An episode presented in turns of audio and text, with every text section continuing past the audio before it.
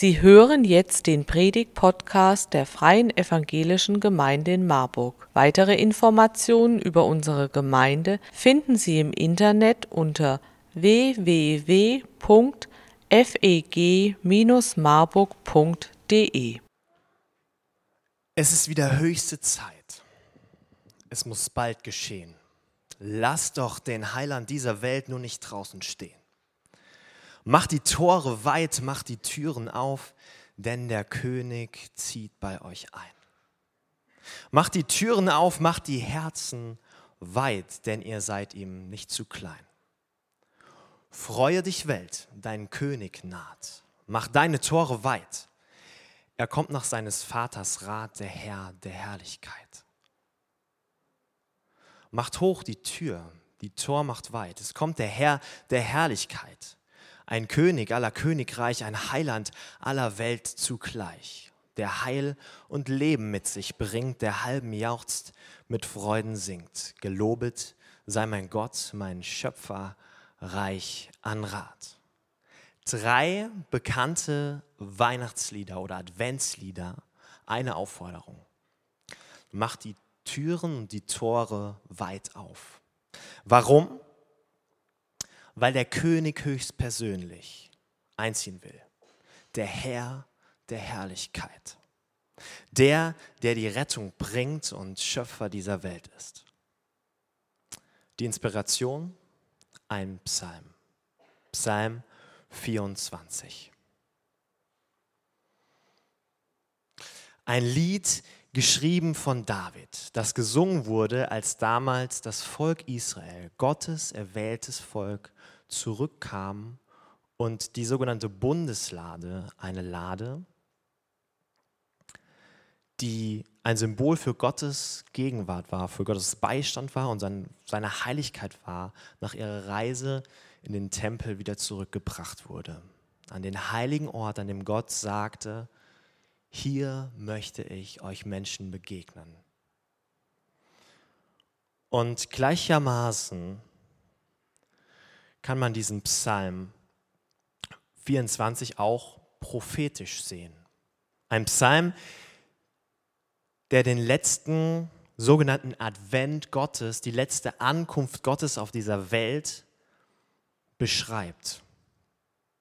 Die Wiederkunft Gottes, die Wiederkunft Jesu auf dieser Welt. Manche nennen das auch Endzeit.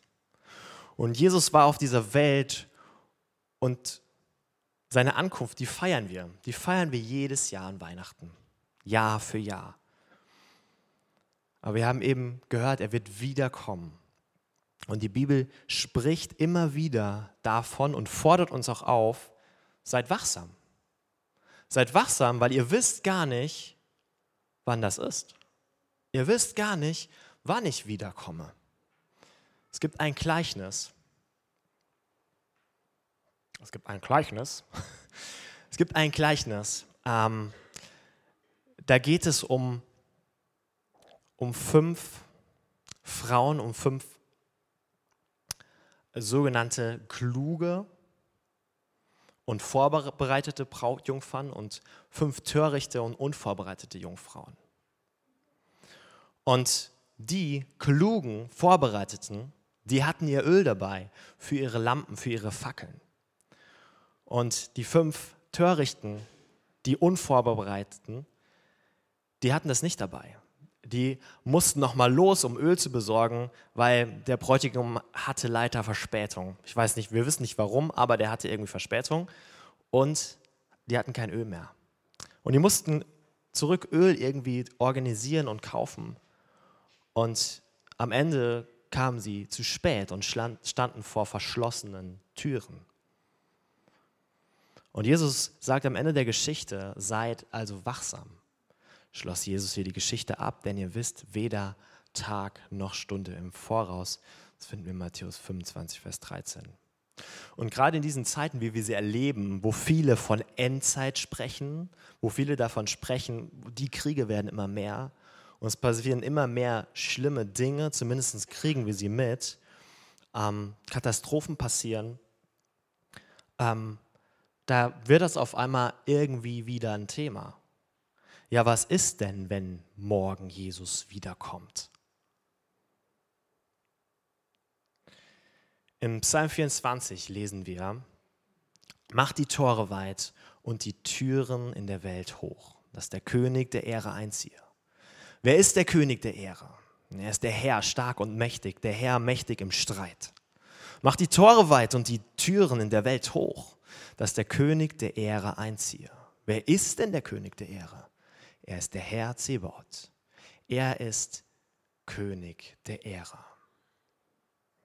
Es klingt wie eine Botschaft eines Boten, eines Vorboten, der hier kommt, um den Einzug des Königs vorauszusagen, anzukündigen. Und die Tore sollen schon offen sein, natürlich.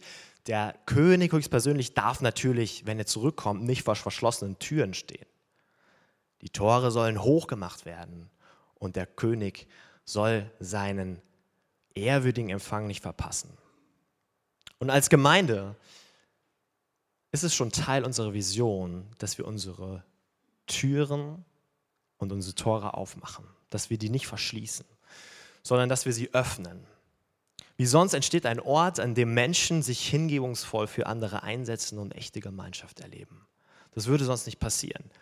Warum sonst gestalten wir unser Foyer gerade um, damit es freundlicher, einladender wird? Warum sonst geben wir Geld dafür aus, dass wir Menschen, die hier zum ersten Mal sind, begrüßen dürfen und kleine Geschenke machen können.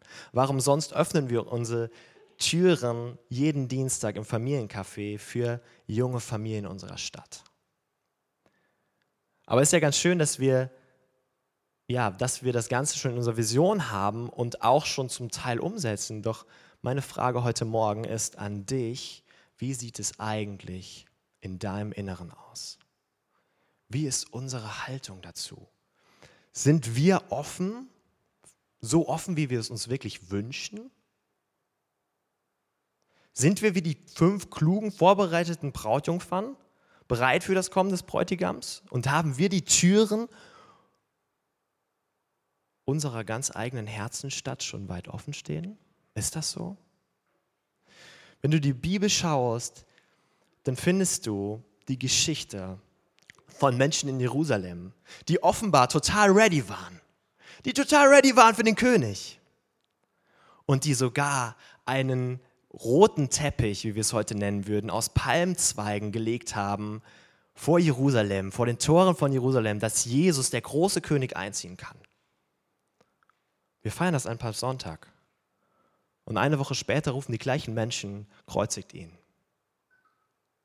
Und Jesus muss sterben. Waren die wirklich so ready? Waren die wirklich so bereit? Also nochmal die Frage an dich ganz persönlich. Wenn du auf dein Leben schaust und wüsstest, morgen wäre es soweit. Morgen kommt Jesus wieder. Und die Welt, wie wir sie kennen, wie du sie kennst, existiert nicht mehr. Alles wird neu. Alles wird anders. Dann die Frage an dich, kleiner Test, stresst dich dieser Gedanke? Stresst dich dieser Gedanke?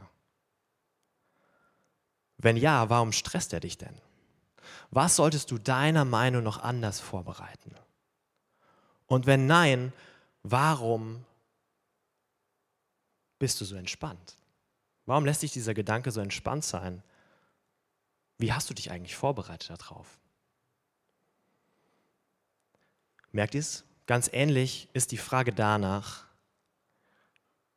wie wir diese Gedanken an, an die Weihnachtstage haben. Stressen die uns oder stressen wir uns nicht? Es gibt einmal diejenigen, die total sich den Stress machen. Ja, die Freunde von uns auch, also mega. Ja, die, die machen für jeden, äh, jeden Freund irgendwie eine, ein Geschenk und eine Weihnachtskarte und alles muss bis zum Heiligabend auf jeden Fall raus oder am besten natürlich noch früher. Ja, und ähm, man macht sich eine Checkliste und ne, es wird eingekauft und es muss alles perfekt sein. Und diese Zeit bis zum Heiligabend fühlt sich an eigentlich wie so ein Wettlauf gegen die Zeit. Und irgendwie kommt dann immer noch irgendwas. Bist du da bereit für den Advent? Dann gibt es diejenigen, die sich schon ganz, ganz früh Gedanken gemacht haben, die entspannter und vorbereitet sind und ganz bewusst in diese Adventszeit gehen. die vielleicht schon alle Weihnachtsgeschenke besorgt haben. Vielleicht bist du einer von denen. Und dann gibt es noch eine dritte Kategorie, das sind meistens die Männer. Und ich muss sagen, an manchen Stellen zähle ich mich dazu, äh, die andere, also meistens ihre Frauen, ähm, sich auf die verlassen. Und eher weniger bis gar nichts vorbereiten, weil sie merken, ja, nee, die kann das ja ganz gut, die hat das ja die Vorjahre auch ganz gut gemacht, dann kann ich mich ja entspannt zurücklehnen. Aber das ist auch kein Königsweg. Ich glaube, egal welcher Kategorie du angehörst, ähm, es ist uns alles bewusst, dass dieser, dieser, zweite, dieser zweite Weg ganz schön gut ist, sich vorzubereiten, bewusst in diese Adventszeit zu starten. Und bei uns geht es jetzt um weitaus Wichtigeres als das kommende Weihnachtsfest. Es geht um deine, um unsere Lebenshaltung. Und wie wir uns darauf vorbereiten können, was der erste Schritt ist, den König zu empfangen. Das hören wir nach der Aufforderung, macht hoch, die Tür, die Tor macht weit, gesungen und wir hören nochmal den Psalm 24.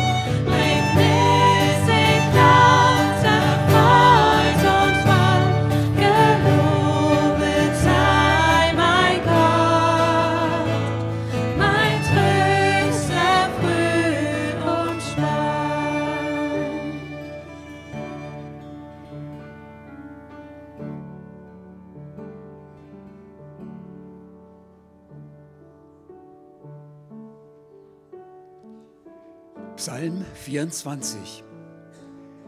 Die Erde ist des Herrn und was darinnen ist, der Erdkreis und die darauf wohnen. Denn er hat ihn über den Meeren gegründet und über den Wassern bereitet. Wer darf auf des Herrn Berg gehen Und wer darf stehen an seiner heiligen Stätte? Wer unschuldige Hände hat und reinen Herzens ist. Wer nicht bedacht ist auf Lüge und nicht schwört zum Trug, der wird den Segen vom Herrn empfangen und Gerechtigkeit von dem Gott seines Heils. Das ist das Geschlecht, das nach ihm fragt, das da sucht dein Antlitz, Gott Jakobs. Machet die Tore weit und die Türen in der Welt hoch, dass der König der Ehre einziehe. Wer ist der König der Ehre? Es ist der Herr, stark und mächtig, der Herr mächtig im Streit. Machet die Tore weit und die Türen in der Welt hoch, dass der König der Ehre einziehe. Wer ist der König der Ehre? Es ist der Herr Zebaoth. Er ist der König der Ehre.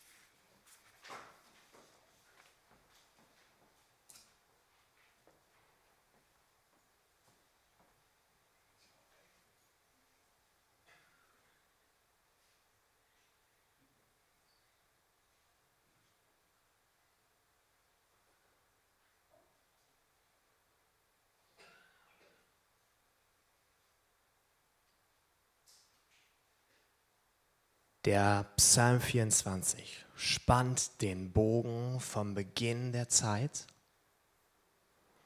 der Schöpfung, bis hin zur Endzeit.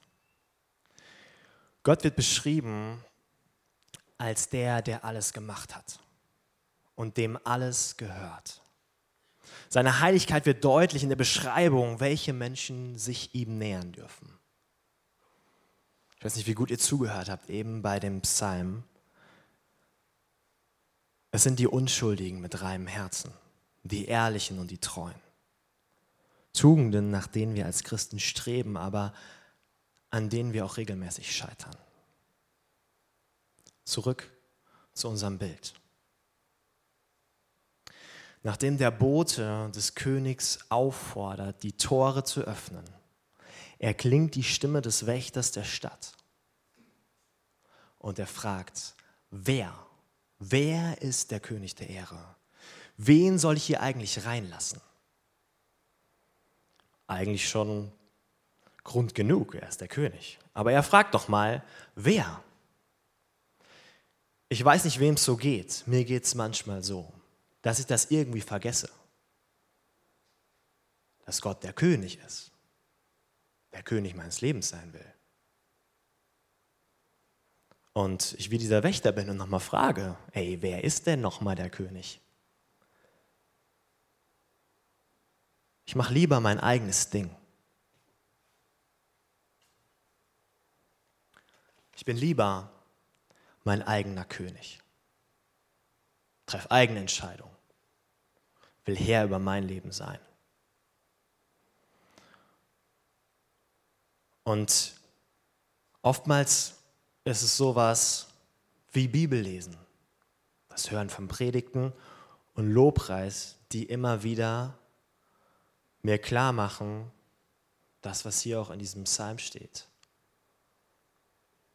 Er ist der Herr, stark und mächtig. Der Herr, mächtig im Streit. Er ist der Herr Zebaoth. Er ist König der Ehre. Er ist Gott Israel. Der Gott Israels, Jahwe. Der gleiche Gott, mit dem das Volk so viel gute Erfahrung gemacht hat. Der Gott, auf dem ich mich eigentlich verlassen kann weil ich weiß, er ist stark und er ist mächtig und er ist der herrliche König, dem alle Ehre gebührt.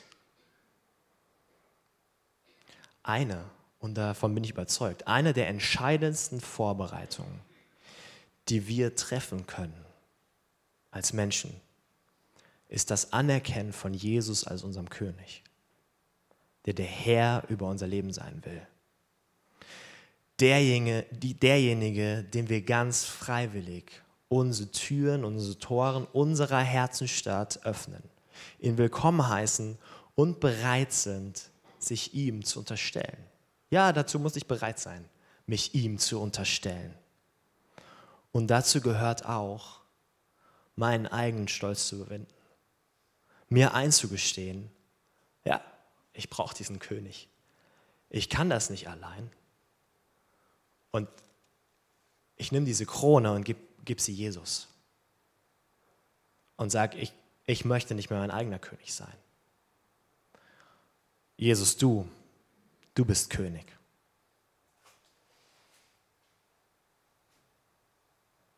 Ich nehme diese Krone wie symbolisch von meinem Kopf und gebe sie Jesus.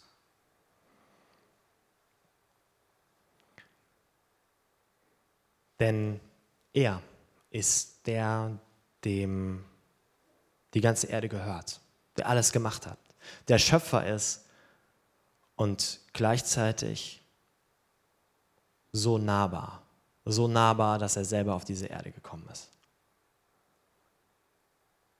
In Psalm 24, Vers 1 heißt es, Gott gehört die Erde mit allem, was sie erfüllt. Ihm gehört das Festland mit seinen Bewohnern. Ihm gehört jeder Mensch auch du gehörst Gott. Ob du das möchtest oder nicht, du gehörst Gott. Wenn wir Jesus zu unserem König machen, dann dreht sich unser ganzes Leben darum, dem König zu ehren. Und das kann dann unterschiedliche Auswirkungen haben. Das kann unterschiedlich aussehen. Wir fangen an, uns so zu sehen, wie er uns sieht. Wir bekommen eine Idee davon, was Nächstenliebe ist und fangen an, das auch zu tun. Wir versöhnen uns. Da, wo vielleicht keine Versöhnung mehr möglich geglaubt wurde. Wir übernehmen Verantwortung für unsere Schöpfung. Wir kümmern uns um die Bedürftigen, die es brauchen. Oder wir feiern wie heute Gottesdienst. Ein Gottesdienst ihm zur Ehre, dem König zur Ehre. Oftmals haben wir ein falsches Bild im Kopf, ja, Gottesdienst, da soll ich ja was mitnehmen können. Ja, ich wünsche euch, dass Gott euch heute was zu sagen hat und dass ihr was mitnehmen könnt. Aber im Gottesdienst geht es auch darum, Gott zu ehren. Ganz unabhängig vom Liedgut. Es geht darum, Gott die Ehre zu geben. Und das sollten wir tun, weil er ist König. Dieser erste Schritt dahin, das anzuerkennen und ich weiß nicht, ob du das ganz bewusst nochmal brauchst, das zu tun. Zu sagen, ja, Gott, Du bist mein König. Ich brauche das. Und ich hatte heute Morgen einen Moment äh, mit Tränen in den Augen, wo mir bewusst wurde, ja, darüber, was ich predige, das predige ich auch gerade mir selbst. Gott ist mein König, wie wunderbar, wie großartig, was für eine gute Botschaft. Und ich mir immer wieder neu bewusst machen will, ich will meine Krone, meine Krone von meinem Kopf nehmen und sie Jesus geben.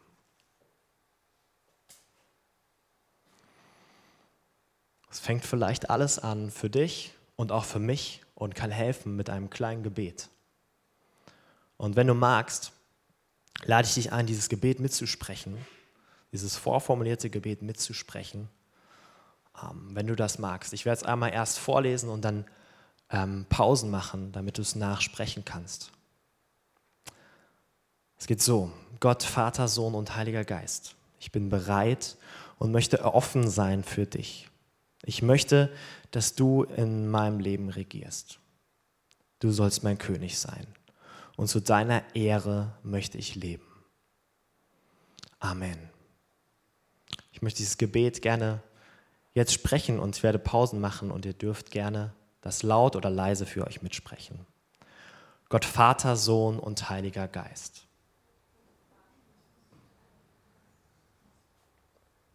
ich bin bereit und möchte offen sein für dich.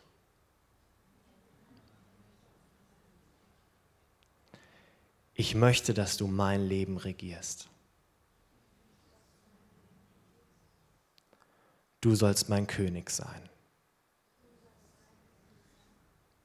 Und zu deiner Ehre möchte ich leben. Amen.